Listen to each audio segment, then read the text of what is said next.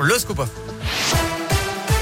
Et à la une, l'église à nouveau frappée par une affaire de pédophilie. Dans un communiqué commun, les diocèses de Lyon, de Grenoble, Vienne et de Saint-Étienne annoncent que plusieurs personnes leur ont révélé qu'elles ou leurs proches avaient été agressés sexuellement par le père Louis Ribes, décédé en 1994. Des actes qui auraient été commis dans les années 70 et 80 et qui seraient donc prescrits. Un appel aux victimes est lancé. Elles sont invitées à se faire connaître auprès des cellules d'écoute mises en place par les diocèses. Une réunion publique d'information et d'échange aura lieu demain soir du côté de Gramont, c'est dans la Loire le père Rib, qui était originaire de cette commune.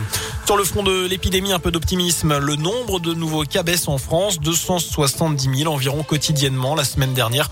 C'est 20 000 de moins que la semaine précédente. Le nombre de patients en réanimation reste stable depuis trois jours. Les hospitalisations, elles, par contre, continuent de progresser. Mais certains, comme le monsieur vaccin du gouvernement Alain Fischer, pensent que le pic de contamination a été atteint et que la fin de la cinquième vague arrive.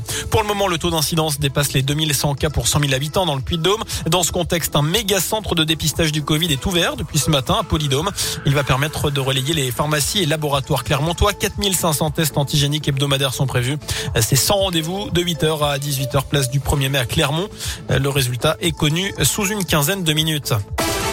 En bref, ce nouvel appel à la grève jeudi dans les écoles, collèges et lycées.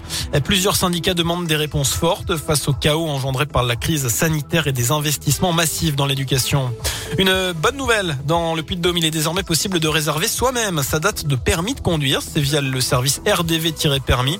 Le candidat a plusieurs options disponibles. On vous explique tout sur radioscoop.com. Notez que le site est pour l'instant accessible pour des rendez-vous après le 1er février. L'actu de ce lundi, ce sont aussi ces nouvelles fouilles menées aujourd'hui dans le Tarn, à proximité du domicile de Delphine et Cédric Jubilard. Une unité de l'armée a notamment été mobilisée pour tenter de retrouver le corps de la jeune femme. Les enquêteurs s'intéressent à une ferme incendiée l'an dernier.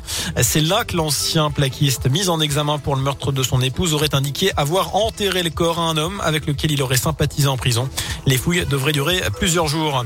En bref, également des retards à prévoir dans le procès des attentats du 13 novembre 2015 à Paris. Un des accusés est positif au Covid. Pas de reprise prévue avant le 25 janvier dans une semaine. On passe au sport, une arrivée avec euh, au Clermont Foot. Le Niçois Lucas Dacunia débarque en prêt sans option d'achat.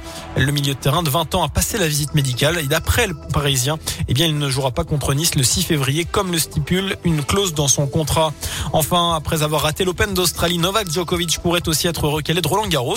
Le gouvernement fait savoir que tout sportif venant de l'étranger devrait être vacciné pour concourir en France. Les suites de l'adoption du pass vaccinal au gouvernement, c'est au Conseil constitutionnel hein, désormais d'étudier les recours avant l'application du une mauvaise nouvelle en tout cas pour le Serbe numéro 1 mondial et qui a été expulsé d'Australie car il n'était pas vacciné.